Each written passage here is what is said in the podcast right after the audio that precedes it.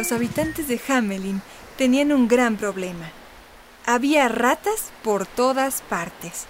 Entraban en las casas, se subían a las camas, perseguían a niños y mayores, se lo comían todo. Los habitantes no sabían ya qué hacer. Aunque habían intentado muchas cosas, seguían habiendo muchas, muchísimas ratas. Una mañana pasó por el pueblo un muchacho alto y delgado. Iba vestido de colores muy vivos y con una pluma en su sombrero. Era un flautista. Señor, si me dais cien monedas, os libraré de las ratas.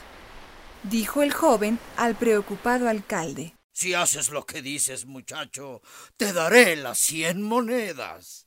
Le contestó ilusionado el alcalde y el muchacho sacó una flauta de madera de su bolsa, se puso en mitad de la plaza y comenzó a tocar.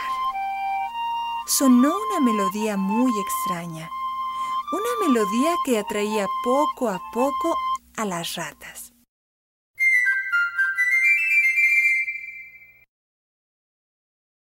Cuando ya las había reunido a todas en la plaza, el flautista comenzó a andar seguido por las ratas salió del pueblo y se dirigió a un río, y en sus aguas cayeron todos aquellos roedores.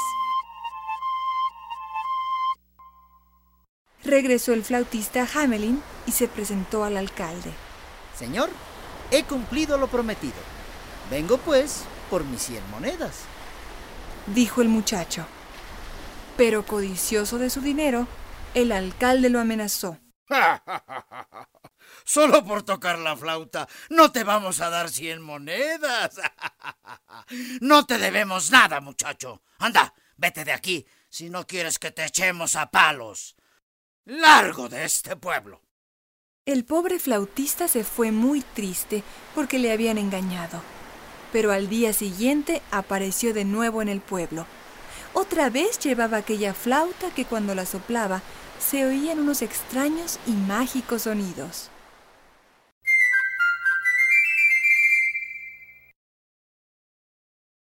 Se puso a tocar una melodía muy bonita, tanto que todos los niños le siguieron mientras él se fue alejando hacia los montes. El pueblo de Hamelin se quedó muy triste sin los niños.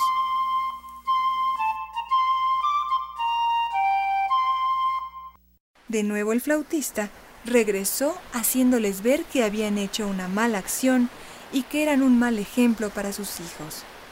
Arrepentidos por lo hecho, el alcalde y los campesinos le pidieron perdón. Le pidieron además que les devolviera a los niños y le prometieron que en adelante les enseñarían a ser buenos y justos. Se ha de cumplir lo prometido sin esperar al castigo.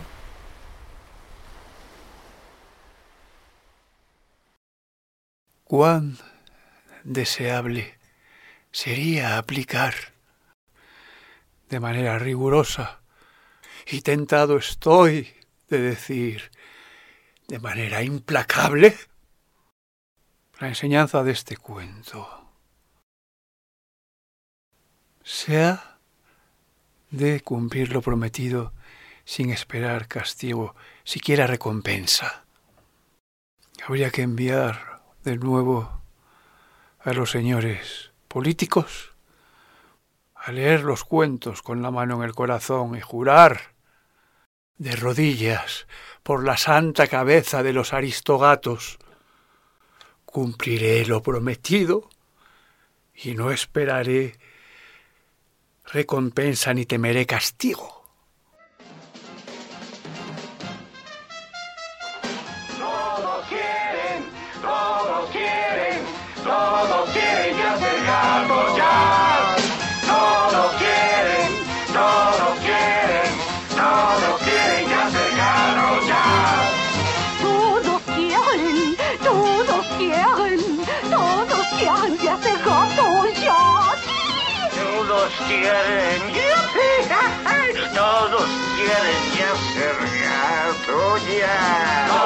Quieren, todos quieren, todos quieren ya ser gato ya.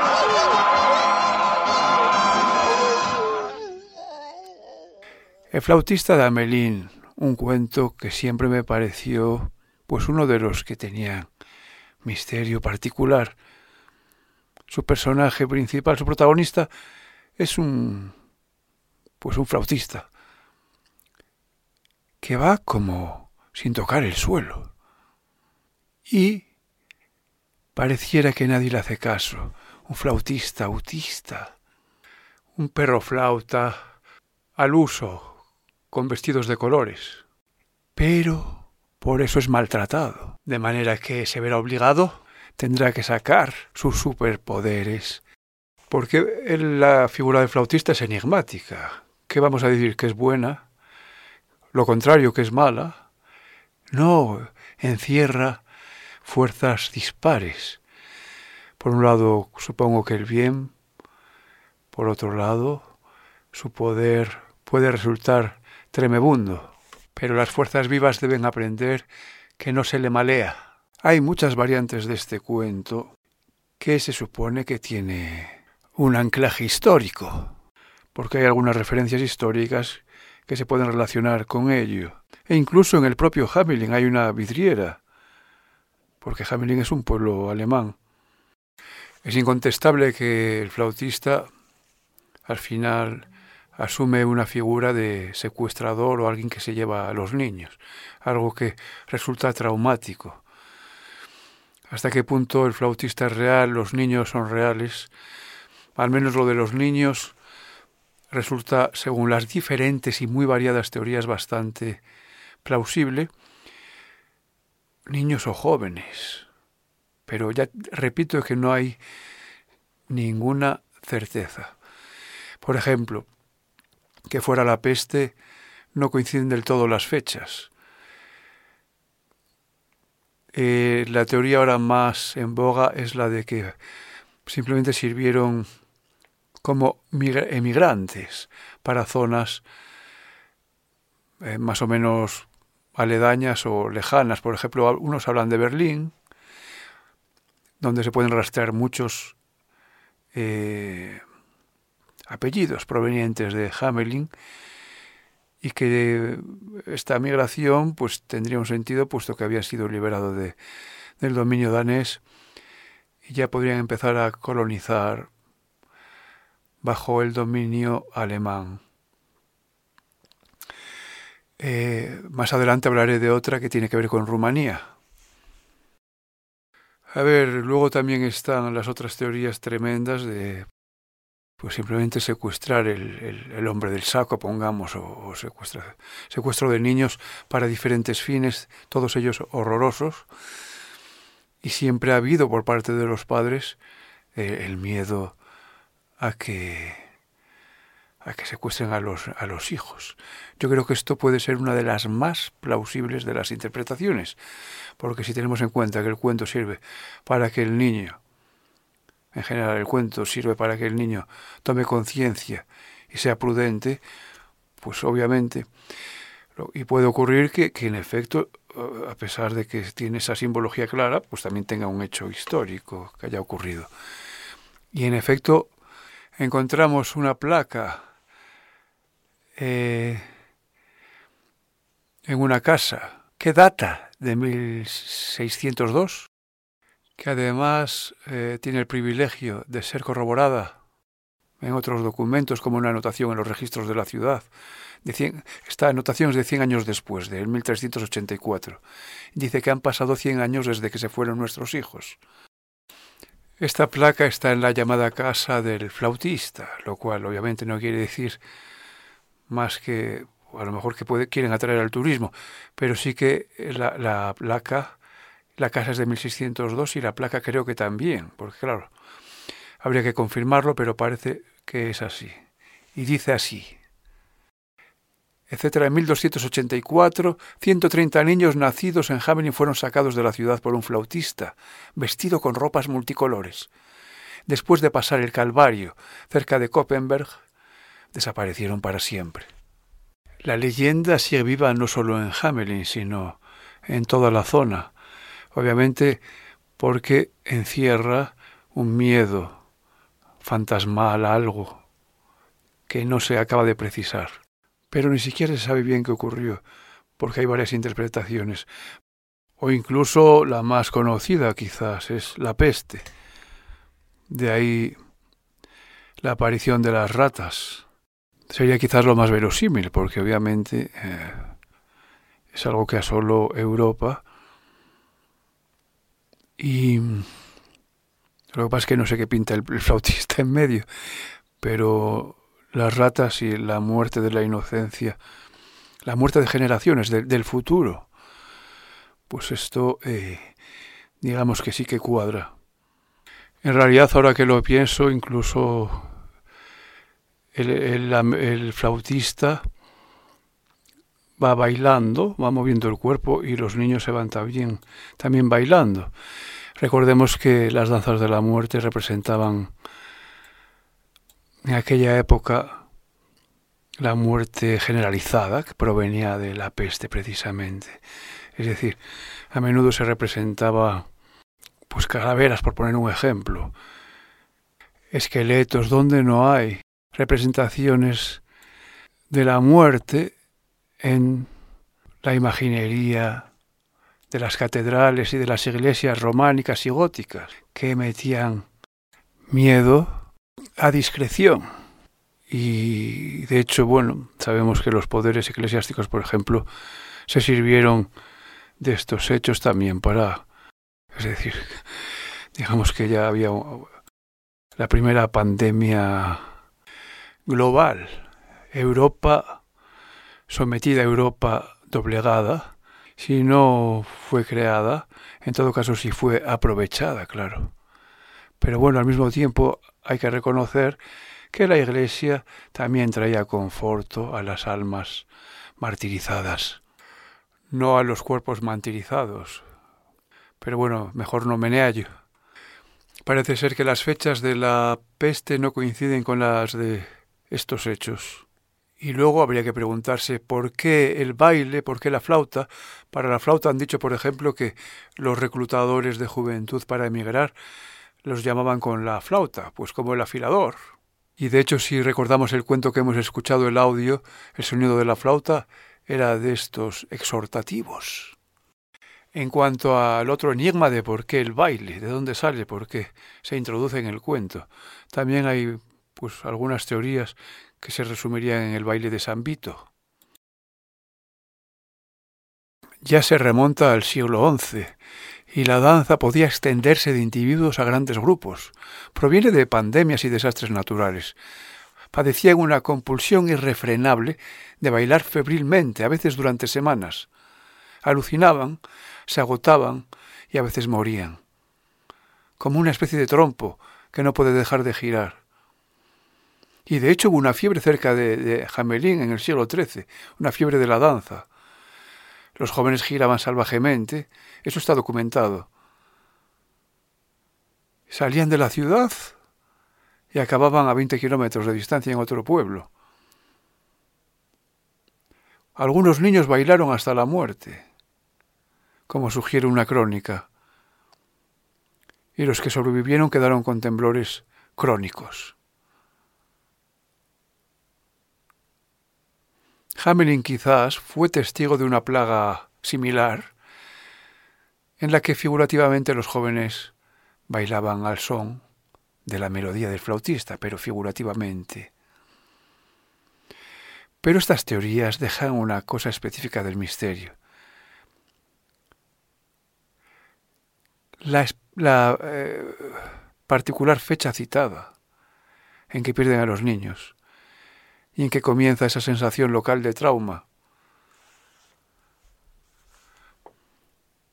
Algo que ha traumatizado la memoria colectiva del pueblo, pero que se ha tenido que transmitir oralmente durante décadas y siglos. Además dan la fecha precisa, el 26 de junio, que además es fecha de celebraciones paganas del solsticio de verano. Y además el hecho de que la documentación hable de que van hasta el Kopen, Koppenberg, a las colinas, sugiere otra idea. porque en ciertas regiones en Alemania la llegada del verano se celebraba encendiendo fogatas en las colinas, lo cual lleva a una lectura particularmente macabra de la leyenda del flautista. El flautista sería una especie de chamán pagano que tocando su flauta llevaba a la juventud del lugar a sus festividades de verano, cuando la facción cristiana local asaltó y masacró al grupo para cimentar la conversión de la región. Hay otra teoría menos sangrienta que los niños serían llevados a los monasterios locales.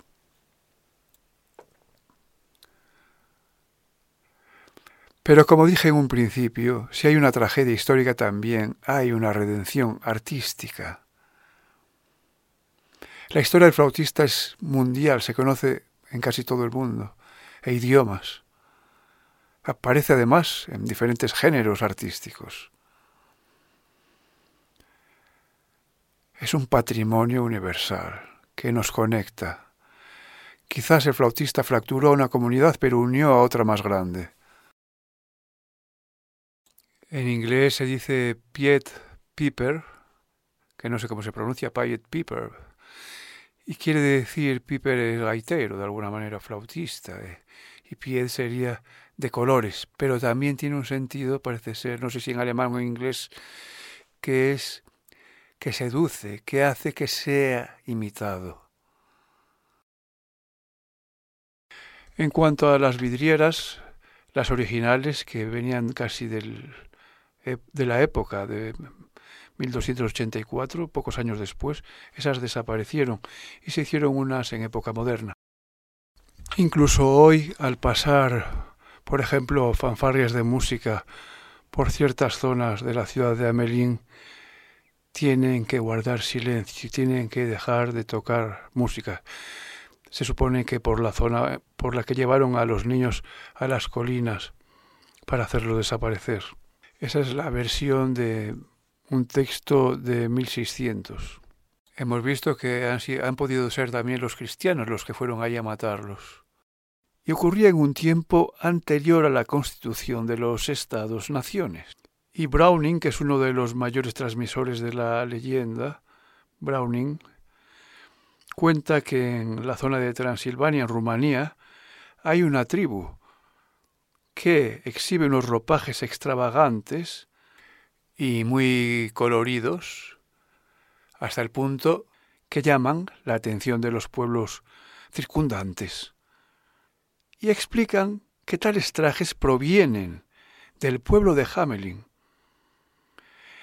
¿De dónde sus antepasados llegaron? ¿Y de dónde fueron arrancados por la fuerza? Como ven, señores, todo un ramillete de interpretaciones, a cual más fantástica, enigmática. Pero esa es gracia y virtud de las grandes leyendas, de las grandes obras, que encierran muchos sentidos y al final tienen un sentido superior que no es fácilmente explicable, pero sí intuible. Y todas posiblemente reales. Puede que hubiera una mezcla de todas, ¿por qué no? O que se hayan superpuesto. Y de ahí viene el genio.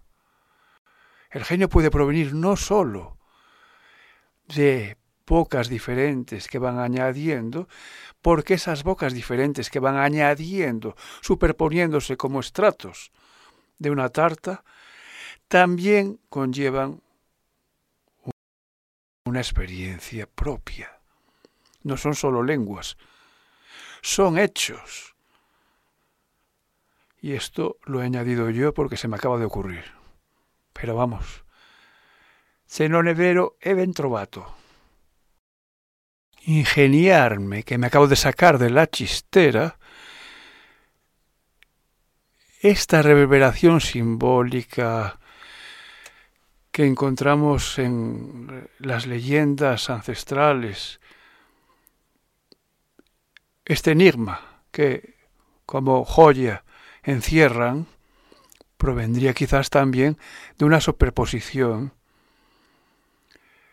no sólo de lenguas que acarician una obra que dejan esencialmente invariada, sino que son experiencias o serían experiencias que se superponen unas a otras.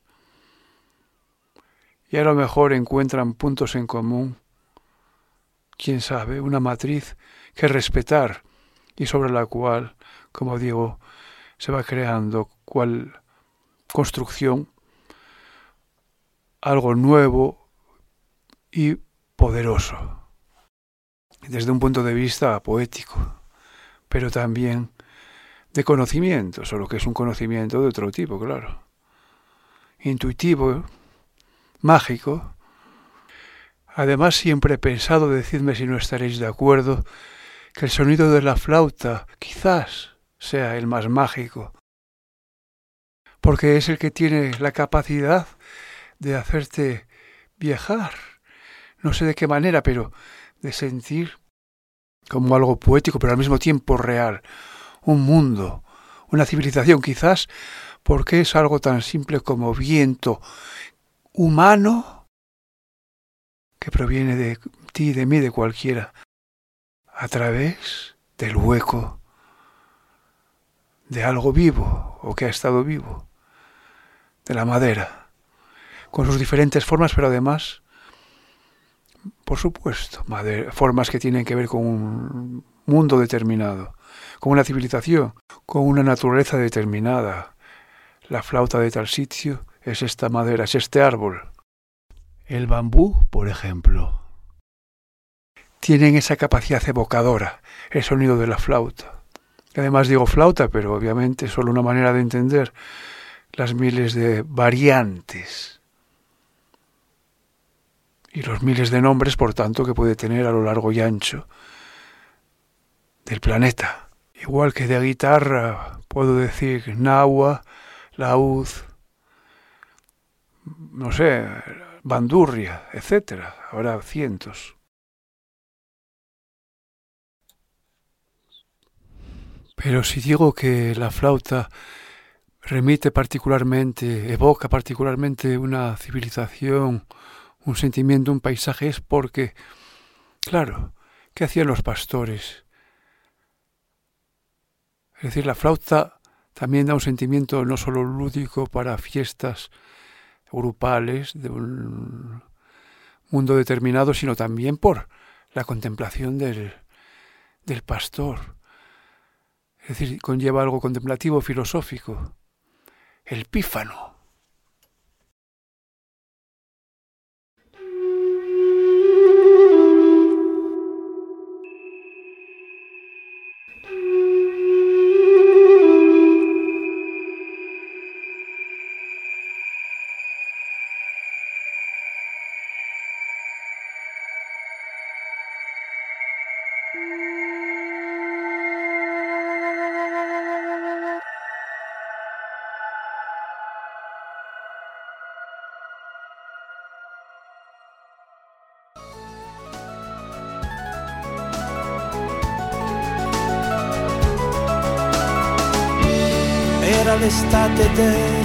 63, un pomeriggio assolato da un jukebox di un bar completamente vuoto. She loves you, yeah, yeah, yeah. Y Matiato cuenta que era el verano del 63, era por tanto un niño, y le llega un inopinado momento de beatitud un estado de felicidad incomprensible que le deja flotando. Estaba comiendo semillas de, pues no sé qué fruto seco. Eh,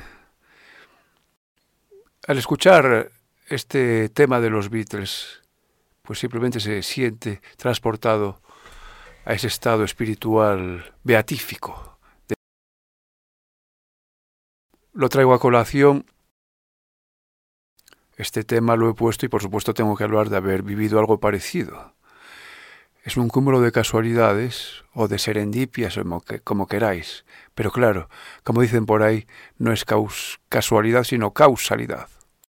Y es que no muchos años después yo estaba también verdaderamente era un renacuajo de cuatro años más o menos, en el filo de la acera de la avenida de Campo Amor, y escuché rasgar metálicamente con el dorso de la púa, con el filo de la púa. Era el principio de un tema que decía me siento bien. ¿Por qué lo cuento? Primero porque lo recuerdo. ¿Y por qué lo recuerdo? Porque me sentí como el amigo Franco, transportado a un momento de felicidad inexplicable, serena, plena. Si a dos niños los elevaron a ese estado, era porque eran capaces de transmitir. Como yo escribí en una ocasión, los Beatles eran vectores de algo supremo, algo que pone de acuerdo a lo largo del ancho mundo a mucha gente. Constantemente tenemos referencias de tal hecho. Por ejemplo, el dibujante Quino, que en paz descanse, he visto anteayer una viñeta de Mafalda en que al escuchar a los Beatles echa al suelo, mira el tocadiscos y dice ajá, en sentido de aquí está. Y como algunos de los que escuchan serán escépticos ante mis palabras, les daré también un poco de alimento porque no son los únicos. En mi familia, por ejemplo, en aquellos años, pero más adelante, ya te, era yo talludito de 19 años, por ejemplo, y fui a casa de mi primo y me abre la puerta a mi tío, quien era muy tarde, eran las 12, 11 por ahí, era para salir de noche. Me dice, he escuchado una cosa que te puede interesar. Yo me dije que me iba a contar este ahora si con él no hablo nunca. Pero insistía en el tema y yo le dije, pues ¿qué? ¿Qué es?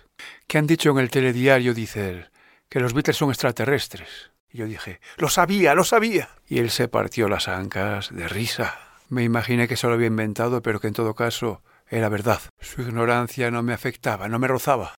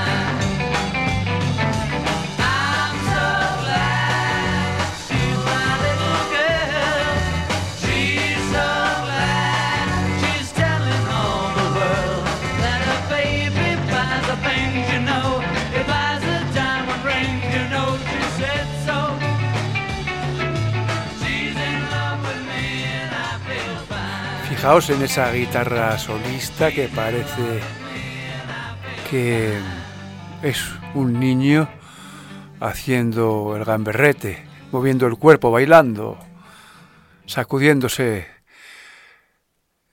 el aburrimiento. Yo recuerdo de niño los cuentos, algunos de ellos, cómo me hacían levitar, literalmente. Y es que había una mezcla de lo maravilloso que yo creía posible y el mundo de los hombres que empezaba a imponerse poco a poco como una realidad funcional, funcionarial, mostrenca, fea, social, quizás burocrática. Entre esos dos mundos navega el niño, que prefiere creer en lo maravilloso, creen que los animales hablan. Los animales son amigos posibles, son congéneres. tienen unas características que estos cuentos les aplican, de libertad, de locura, de superpoderes. Y bueno, ahora mismo la humanidad está empezando a dar a los animales un poco de la esencia que merecen, seguramente. No tenemos noticia de lo que ellos saben o piensan, pero por ello precisamente hay que respetarlos. ¿Qué hacían estos cuentos sino humanizar a los animales? Una vez más el cuento no es cuento en el sentido de mentira, sino realidad en el sentido de verdad. Recordemos a este respecto que los cuentos son idóneos para la cabecita del niño hasta, pongamos, más o menos los siete años, que se supone que entra en uso de razón, como se dice, o como según estudios aseveran, se realiza la poda sináptica. Una poda se realiza para mejorar y en efecto parece que mejoran a efectos sobre todo prácticos las conexiones neuronales, pero seguramente pierden en otros aspectos. Perderían esa conexión con lo que ya nosotros no podemos ver. No es de extrañar entonces que a los cuentos se les aplique un mundo en consonancia con su cabecita, cabecita prodigiosa, un mundo en donde los animales pueden hablar y otra serie de cosas maravillosas. Por ejemplo, un amigo mío me dice que de niño él se podía comunicar con los animales, les hablaba. Bueno, mucha gente les habla, pero lo extraño es que en este caso le respondían y él retomaba la conversación.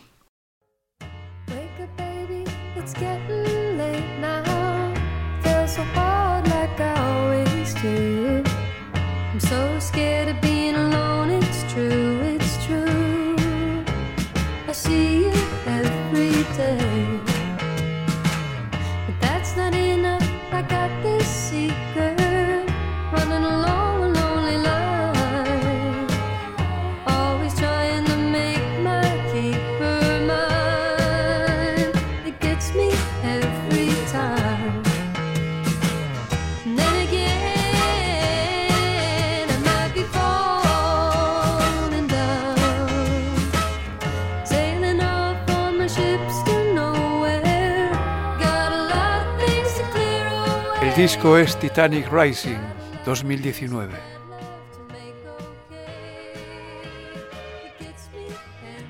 Bien, volviendo al tema, el origen de los cuentos es el origen de nuestra memoria, el origen de los tiempos.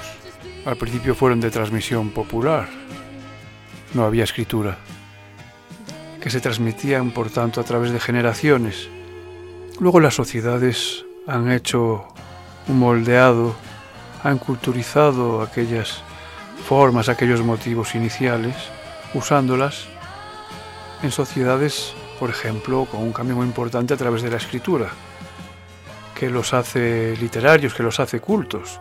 Pasan por manos que ya no son comunitarias, sino privadas. Fijan a su manera. Y quieren, por supuesto, intentar mantenerlos frescos. Pero bueno, pasan a ser obra de un autor, con todo lo que ello conlleva. Y nada, este autor coge las formas por las esencias que él cree, oportunas o pertinentes, y ha hecho sus propias obras.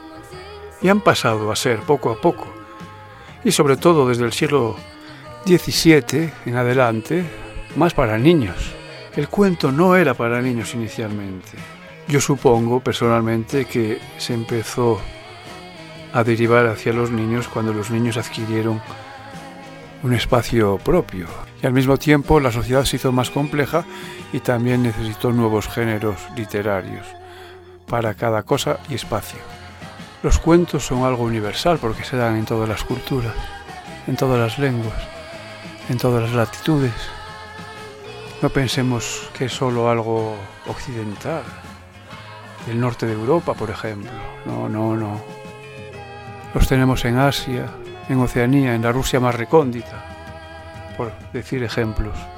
Y en la historia los han hecho los egipcios, los sumerios, los hindúes. Ya es Sopo, el griego entra dentro de la tipología occidental, obviamente. Y no tan obviamente, por la simple razón de que Europa, en su origen está el mito, y mira precisamente, ya que hablamos de mitos, el mito del nacimiento de Europa es el de el toro en que se disfraza o convierte Zeus para raptar a Europa, que es una princesa fenicia, es decir, africana, si bien su origen era de Argos en Grecia, y la trae a Creta, que es la zona pues a la vanguardia, una avanzadilla de Europa, pero con un pie fuera de Europa, como quien dice, porque ya está tocando Asia Menor. Como vemos, el origen, por tanto la esencia de Europa está en sus extremos e incluso fuera de ella. ¿De acuerdo? Asia y África. Y por supuesto no es solo mito, sabemos que el mito tiene también aspectos históricos y Creta de hecho es una de las civilizaciones más antiguas de el origen de la civilización occidental. Y ahora estamos viendo que es no solo occidental, también es oriental. La civilización minoica de Greta, a la que sigue la micénica, ya en el continente, y luego la griega. Y otra cosa hay que decir, cuando se dice que es imposible que pasen a las antípodas las influencias de tal o cual cosa, hay que tener en cuenta que es que no tienen que dar un salto de miles de kilómetros, sino que se trata de un continuum. Cada región influye en la aledaña y así sucesivamente hasta cubrir la tierra entera. Esopo, ya es un autor del siglo VI antes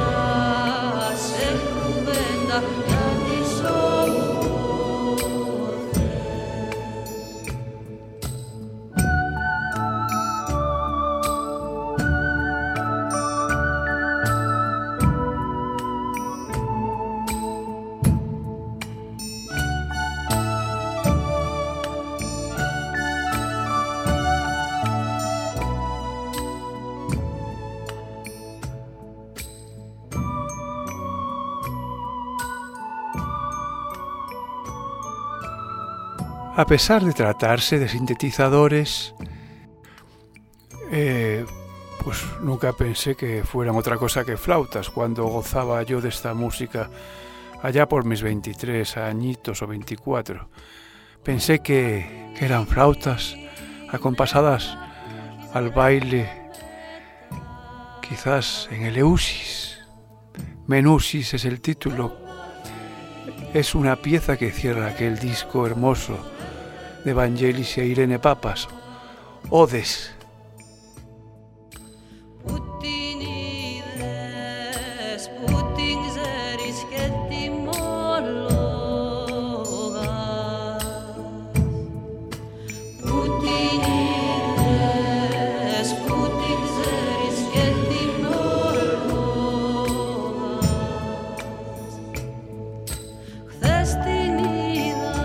Menousis es una danza circular griega. Su letra alude a una historia trágica. Menusis era un aldeano. Fue a una posada a comer y beber. Mientras se regocijaba con sus amigos, uno de ellos alabó a la mujer de Menusis. Este, que era desconfiado por naturaleza y celoso, le pregunta dónde la vio cómo la conoció. Con inocencia el otro le contesta que la había encontrado el día anterior, allí en el pozo donde ella cargaba agua. Él le pidió agua, ella le dio agua y le dio su pañuelo y ella lo lavó y le pidió un beso y ella se lo dio. Para que los jóvenes te vean y ardan y para que yo te vea y me regocije. Al escuchar esto, Menousis enloquece, va hacia donde su mujer y la mata. Toma conciencia de lo que ha hecho y se lamenta, y ruega a los cielos que su cuerpo reviva.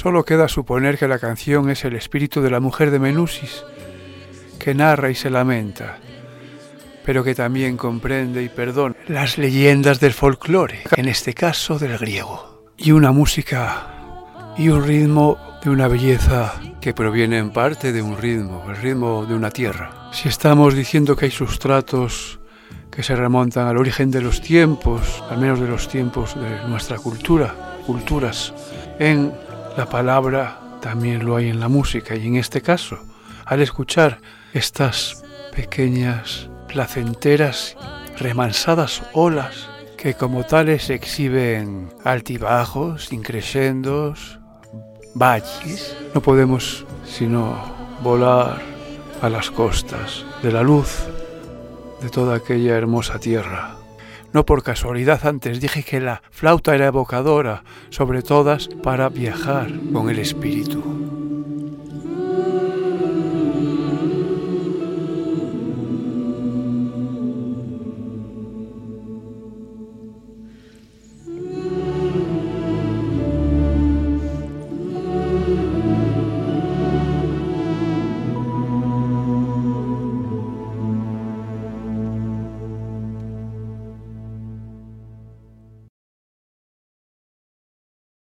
Los instrumentos que suelen acompañar las celebraciones festivas de un grupo determinado en una comunidad tradicional son guitarras, tambores y flautas. De ellos, el tambor es el ritmo, la guitarra va entre ritmo y melodía y la flauta es la melodía. A veces es la guitarra la que hace la melodía, como por ejemplo en el folclore irlandés, ¿no? El violín. En flauta también introduzco, por ejemplo, las gaitas, en zonas de irradiación celta. Pero hay que reconocer que incluso la guitarra es prescindible en ocasiones y se quedan lo que es el ritmo, el tamboril y la flauta en sus diversas variantes. Por ejemplo, se ha descubierto una flauta de hueso de buitre con una antigüedad de 35.000 años. Por ejemplo, en Castilla y León tenemos ese instrumento de tan bello nombre, la dulzaina.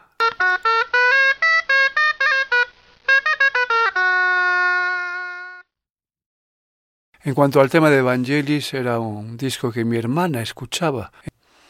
Llegaba el verano y se acababa una era, ella se iría, yo estaba en cuarto y ese tema yo no lo ponía, simplemente es ella la que, por influencia de su novio quizás, y también de sus estudios de clásicas, pues ella lo ponía para sí misma en su habitación. A mí me llegaban estos despojos musicales y estaban mojados de ausencia por esa inminente separación. Me llegaban simplemente los ecos como si vinieran de otro valle, como si vinieran de la realidad. Pero simplemente llegaba de una habitación a la otra, a la mía, porque o las paredes eran de papel o porque a mi hermana no le daba la gana de cerrar bien la puerta de su habitación. Ya se sabe cómo son los hermanos mayores, que creen que son los dueños de la casa, como si los pequeños no pudiéramos también partir. Y para que se den cuenta de que no lo son, hay que ponerse firmes. Pero ¿qué es lo que estaba ocurriendo de fondo, aparte de toda esta influencia meramente de la música y del espíritu? Claro que había otra cosa más. Y es que la ausencia significaba, en el fondo, y aunque no quisiera decírmelo, que jamás volveríamos a vivir bajo el mismo techo. Es interesante cómo esa influencia de una música que te envuelve sin que te des cuenta, sin darte parte, te deja un pozo mayor. Era un momento en que se acababa una época, llegaba el verano y se acababan los estudios para mi hermana. Pero volviendo a esas influencias de habitación a habitación, de hermano a hermano o hermana, pues sería interesante incluso escribir sobre ese pozo de jóvenes que hay en pisos ponen música sin darse cuenta de que estaban sembrándola en el alma de los hermanos. El efecto de lo que estoy hablando, ese pozo que deja en el alma como una comunicación que es subterránea. Porque claro, con los hermanos, y quizás ocurra también con otros familiares, porque creo que tiene que ser con familiares lo que estoy diciendo. Con amigos es otra historia, porque los amigos ya vienen de fuera. Puede ser una gran relación, por supuesto, pero el hermano es una especie de misterio que tiene que ver con la familia, es alguien, algo que no has escogido, no ha llegado a ti por, por afinidad de ningún tipo, y en cambio habéis estado ahí. Es decir, es la sangre, es el amor, es el destino, es un enigma. Él está ahí y vosotros habéis compartido lo más superficial, aunque por supuesto podéis compartir también cosas profundas, como es lógico, y debéis, y qué más profundo que compartir el propio tiempo. Tengo para mí que esta inseminación, si queremos, de escuchar la música de un hermano, sobre todo de uno mayor, que llega indirectamente a ti, el hermano mayor lo que es esto, es lo que hacía al poner varias veces este tema o este otro. Él estaba sintiendo, tú desde la otra habitación sabías que él sentía. Y tú no le das importancia a esa música, quizás le das más importancia al sentimiento de tu hermano al escuchar esa música. Con el tiempo, pero sobre todo lo que sí va a ocurrir es que tú vas a sentir a tu hermano o a tu hermana cuando pase el tiempo. Lo que en el fondo ocurría simplemente es que se sembraba el alma de un hermano en el otro hermano, porque es como si fuera una comunicación de alma a alma. No porque se busque, sino porque se crea ese puente, ese cordón umbilical, que de alguna manera explica para el alma propia ese misterio que es el otro hermano, algo que es tan cercano que parece increíble que sea otro y al mismo tiempo es otro. Esa persona tan cercana a ti que creías que sería igual a ti y en cambio con el tiempo hay una diversificación, una diferenciación creciente que provoca una gran perplejidad. Esta perplejidad, cuando de base hay una confianza exagerada, la llamada confianza que da asco, puede llevar a conflictos, porque no se entiende al otro cuando se suponía que era igual que uno, y eso se ve como traición. Las dinámicas que ocurren entre familias, incluso las dinámicas del honor que hay que mm, lavar, a veces cruelmente, no son muy diferentes de estas. Pero sí tienen además el añadido que agrava la situación de las creencias. Y el hermano que recibía esta ola silenciosa y musical no era consciente de estar siendo inseminado. Es más, a veces igual les molestaba tal música, pero quedaría como una influencia incluso superior a la que escuchaban por su propia iniciativa, dado que era un regalo inesperado que siempre relacionarán con el hermano o la hermana. Tenía esas músicas que me influyeron totalmente y que a ella le facilitaban otros amigos en Pontevedra y luego en Salamanca amigos que estaban muy informados y no tienen para estar informados por qué ser cultores de música clásica, sino que pueden serlo perfectamente de la popular. Y seguimos en tema. Es decir, la música popular también puede ser culta. Pues tengo que agradecer entonces a mi hermana y a través de ella a esos amigos, algunos de los cuales fallecieron a temprana edad. Como tanta juventud fue barrida en los años 80 y 90. Mira, eso me recuerda al flautista de. Juventud que siguió una especie de espejismo y vete a saber quién se lo ofreció. Humanity has four universal truths life, procreation, and death. Not everyone is a man, but every man is a slave. Parents die, pair of thighs, Farah paradise. Few have the luxury to choose their master. Si alguien tiene la tentación de pensar, uy, este cómo se va por las ramas, cómo se pierden divagaciones, yo le diré, en efecto, querido desconocido, razón no te falta, pero estarás de acuerdo en que del viaje no importa solo la meta, importa también el trayecto. ¿Y del trayecto qué importa? Sino los momentos de reposo a un lado del camino, las paradas, las calas, con una buena sombra que te cobije, o una moza placentera que te dé cariño, consuelo, chispa y candela, o unas pitanzas reparadoras que te hagan renacer y sentir de nuevo entero, aunque vinieres del camino herido, como si no fueras dueño de tus sentidos, o sintieras que se revela cada parte de tu cuerpo, que cada célula sufre sintiendo, soportando la de encima.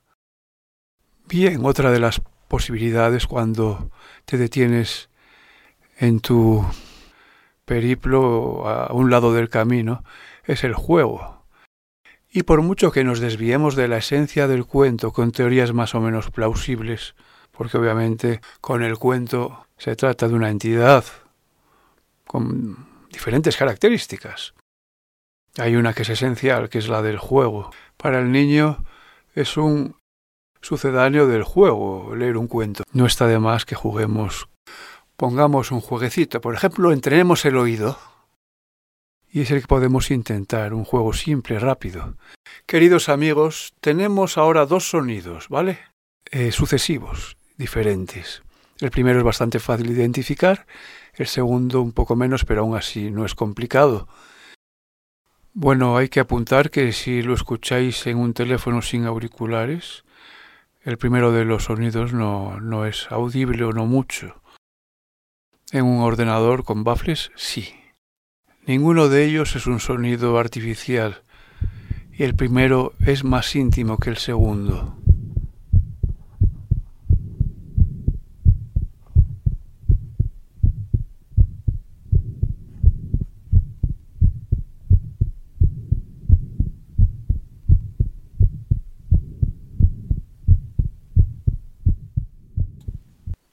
Bien, ahí teníais ese sonido espero hayáis identificado. Aquí viene el segundo, queridos.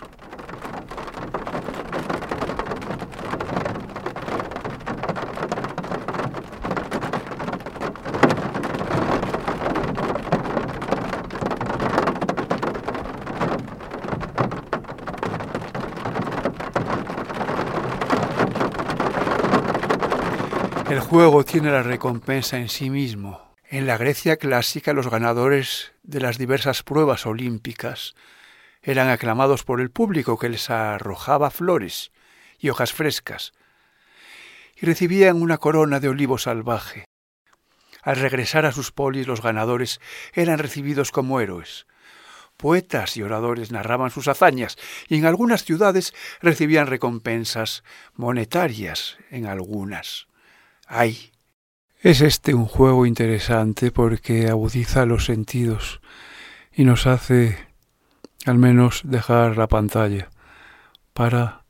Ya me gustaría poder transmitir también olores, pero bueno, entrenar el oído también puede ser realmente interesante. Creo que lo repetiré. en el futuro. Y bueno, ya que estamos, veamos más características de los cuentos.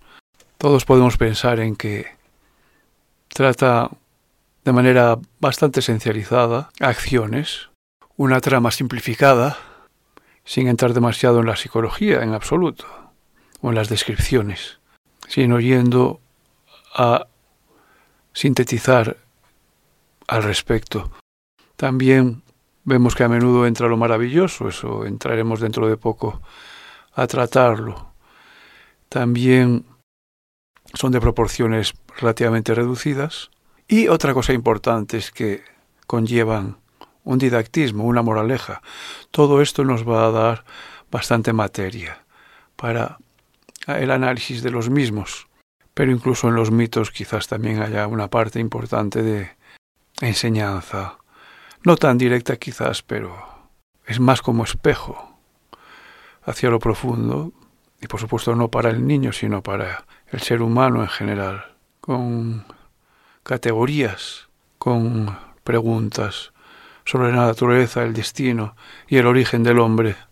Importantísimo, el enigma del alma humana. También es que el, el, el mito es un, es un relato, un relato que puede explicar como fábula, pero una fábula sobre hechos que realmente acaecieron, pues a nosotros mismos. Freud, de hecho, se sirve de los mitos para hacer sus propias interpretaciones del psicoanálisis. Por ejemplo, muy importante el complejo de Edipo, que es uno de los resortes fundamentales, según él, del nacimiento de las culturas, porque mm, es un resorte que conlleva el matar al padre. Entonces, dos de las prohibiciones fundamentales que están en los tótems y en el origen, por tanto, de las civilizaciones sería el incesto y, y el asesinato. Por supuesto, con padre entendemos un líder del clan. Y las prohibiciones están unidas a los deseos. Y ese padre se convierte en un faro de la comunidad, ese padre asesinado por la misma.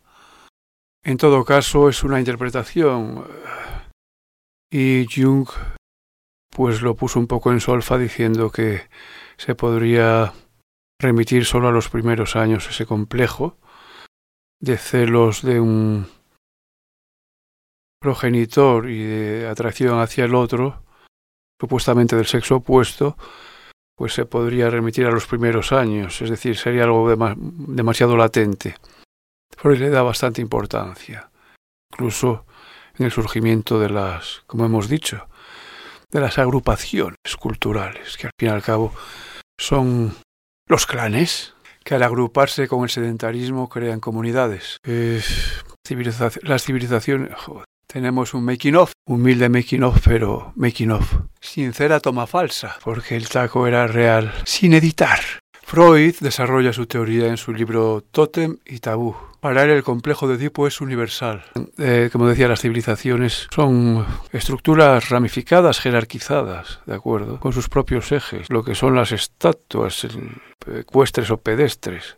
Toda esa parafernalia entre admonitoria y salvífica, pues sirven para eso, hombre, para mirarlas y tener un ejemplo al que aferrarse. Y si no te aferras, cuidado te la puedes pegar. Lo mismo con las procesiones, a paso marcial, con tambores, incienso.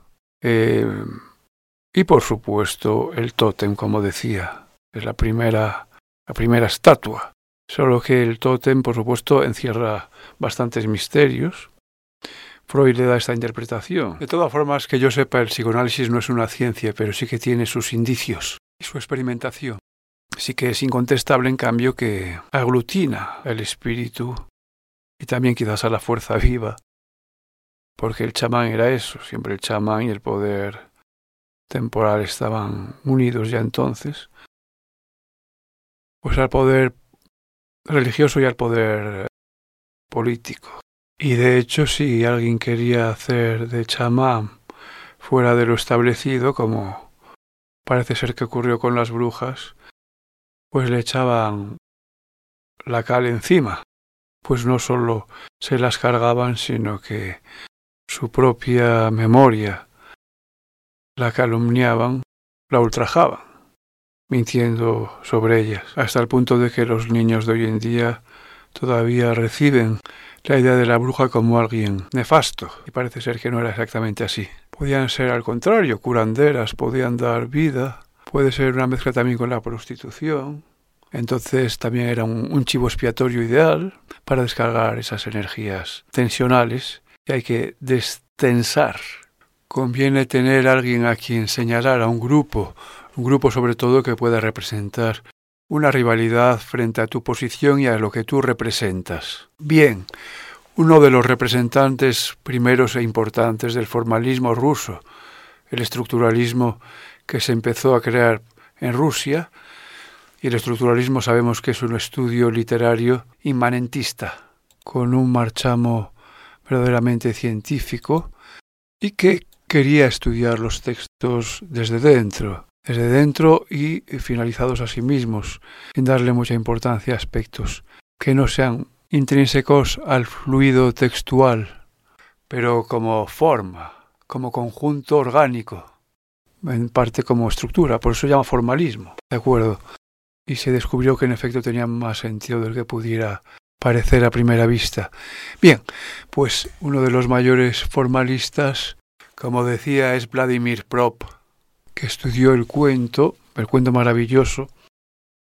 Ya sobre las denominaciones hay bastantes eh, puntualizaciones que él mismo lleva a cabo, diciendo que, bueno, podrían llamarse míticos, podrían llamarse maravillosos, y ninguno de ellos da eh, la clave que recoja a todo el conjunto, a todo el corpus, que bueno, es gigantesco.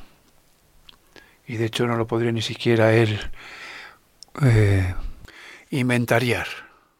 Él además dice lo siguiente, toda una serie de mitos de los más antiguos, ahora se habla de los mitos, dejan aparecer una estructura similar y además de manera extraordinariamente pura similar a la de los cuentos, porque él se pasa todo el libro hablando de la estructura de los cuentos, como a qué se puede reducir el cuento. Básicamente, entre otras cosas, dice que lo más importante serían las funciones de los personajes. Él afirma que el origen del cuento debe remontarse hasta estos relatos, que son los mitos. Y por otro lado, también sostiene que muchas novelas de caballería coinciden con los cuentos en estructura y por tanto este género tendría el origen, su origen en el cuento.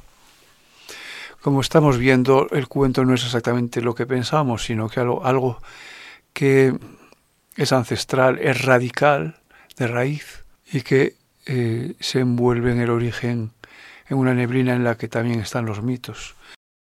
No por casualidad llegaremos a, a sintetizar un estudio de Bettelheim que hace un psicoanálisis de los mitos y de los cuentos de hadas. Y Prop eh, hace una especie de definición del cuento maravilloso, desde un punto de vista, como no, morfológico. Sería todo desarrollo que partiendo de una fechoría o de una carencia y pasando por las funciones intermediarias, culmina en el matrimonio o en otras funciones utilizadas a modo de desenlace. La función terminal puede ser la, la recompensa o la captura del objeto buscado o de un modo general la reparación del mal, los auxilios y la salvación durante la persecución. A todo este desarrollo que hemos dicho le llamamos secuencia. Una fechoría o perjuicio, una carencia, origina toda una secuencia. Un cuento puede comprender varias secuencias. Pueden ir incluso entrelazadas. Prop cree que hay elementos profundos, estructurales y formales que unen a los cuentos con los relatos de las creencias religiosas. Vale, según Prop, lo más importante son las funciones de los personajes. Luego tenemos también el estudio de los atributos, siempre de los mismos, de los personajes. Y luego tendríamos pues eh, los motivos, que no, es lo mismo que los temas, eh, y también los argumentos de los cuentos. Lo más profundo son las funciones, porque a lo largo de los tiempos y de los lugares se vienen a repetir, tanto sea en Rusia hace 700 años como en, no sé, en Francia del Sur hace 400. Sin embargo, los personajes con sus atributos, es decir, raza, sexo, etcétera, vestimentas, ya nos hacen entrar en lo histórico y también en lo espacial. Por supuesto, son interesantísimos. Los cuentos empiezan habitualmente, según Prop, con la exposición de una situación inicial. Es un elemento morfológico importante, no es, no es una función, pero resulta pertinente nombrarlo. Bien, vamos a ver rápidamente una lista de las funciones principales. Con ellas se puede reducir el cuento a su esencia. Uno de los miembros de la familia se aleja de la casa, esa sería la primera de las funciones. Y por supuesto, mmm, corresponde a un principio de la acción. Esto de alejarse de la casa tiene variaciones sobre el tema, obviamente. Puede ser, puede ser una muerte de los padres, puede ser uh, los jóvenes que se van a buscarse el pan, o en fin, se alejan por de la casa por imprudencia. Otra función es que sobre el protagonista recae una prohibición. Él la transgrede.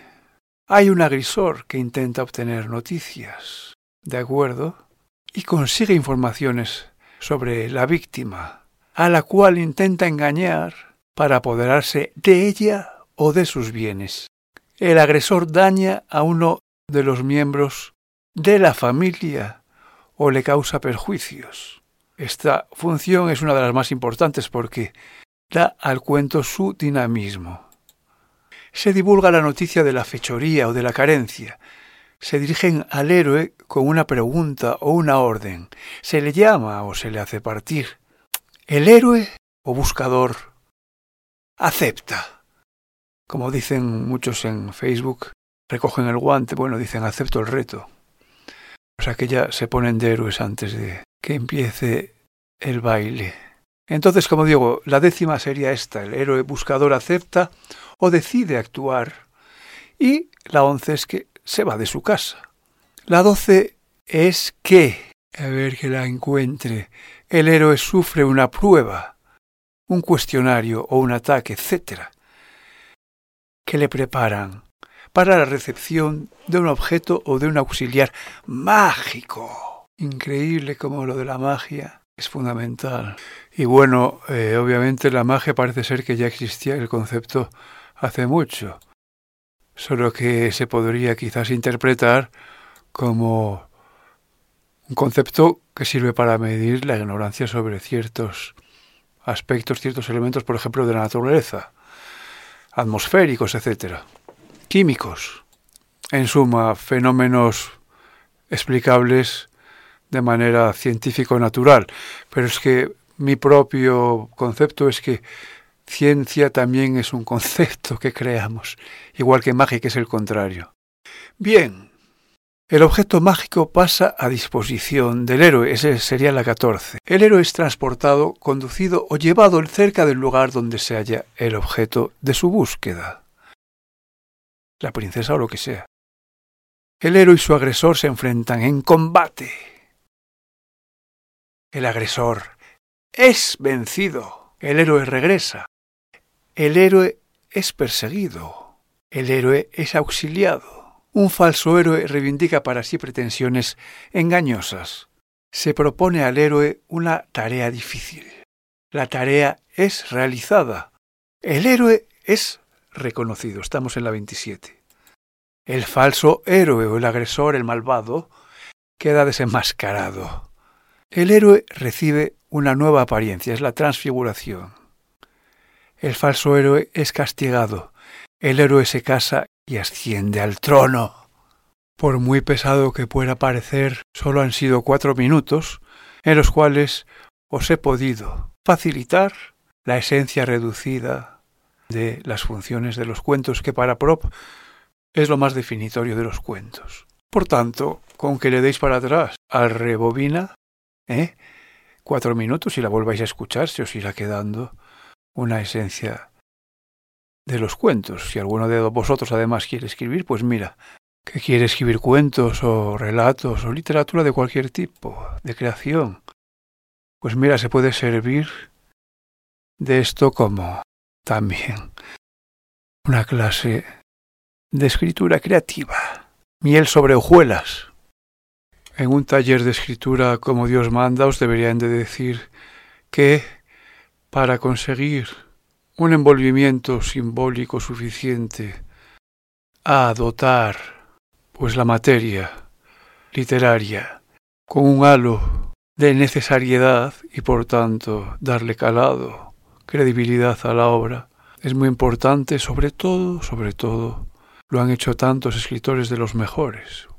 Se me viene ahora a la mente Valle Inclán.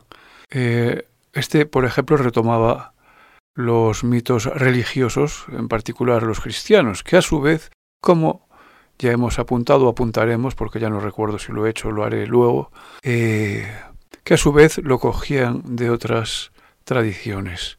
La Sumeria, sin ir más lejos. Y como sabemos, están en otras culturas a lo largo y ancho del globo. Ello le da un halo de magia, pero también de necesariedad, como he dicho, que le viene muy bien a la obra.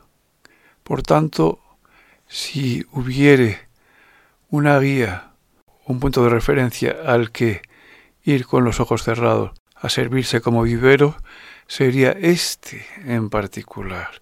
Estas funciones de los personajes, funciones quiere decir ya de alguna manera acciones, que os he enumerado a través de prop, podéis, deberíais de escucharlas para asimilarlas y luego darles una función en vuestros propios trabajos.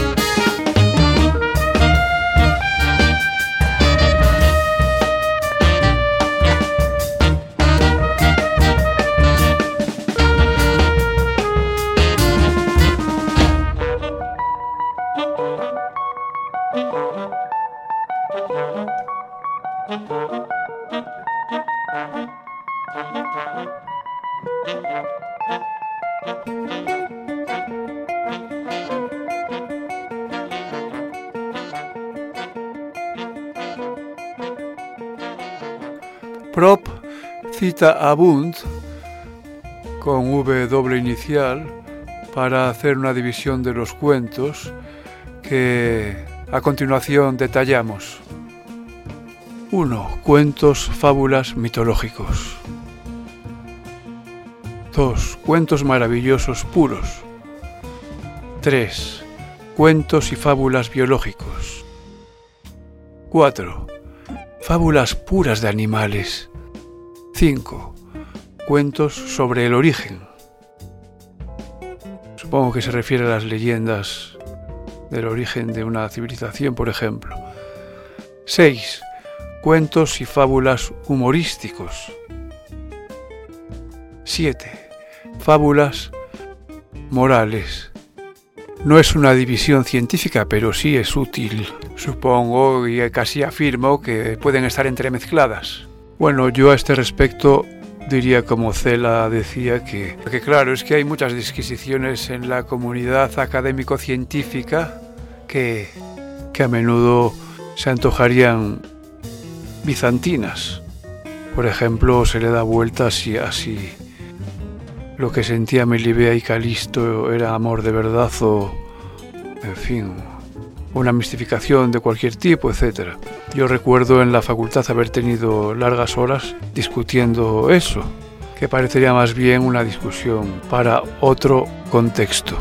Pero de las que no me arrepiento porque era bastante avanzado, eh, aligerar el contenido en aras de la comunicación. Y en todo caso me parece muy bien lo que Cela apuntó con ironía, y es que se puede llamar novela, y esto lo hacía obviamente, yendo las discusiones entre los científicos sobre un quítame allá esas pajas sobre la nomenclatura genérica, que era una novela. Luego también el mismo Unamuno, recordemos que se tomó a mofa con la nibola. Y celada en el clavo cuando dice, novela es todo aquello, todo libro susceptible de llevar en su portada, bajo el título del mismo, la palabra novela. Quiero decir con esto que todas las vueltas que damos a denominaciones e incluso a las funciones, aunque lo de las funciones sí que es realmente más determinante, pero sobre todo las vueltas que podamos dar al tema nomenclaturas, pues son más que otra cosa de carácter orientativo.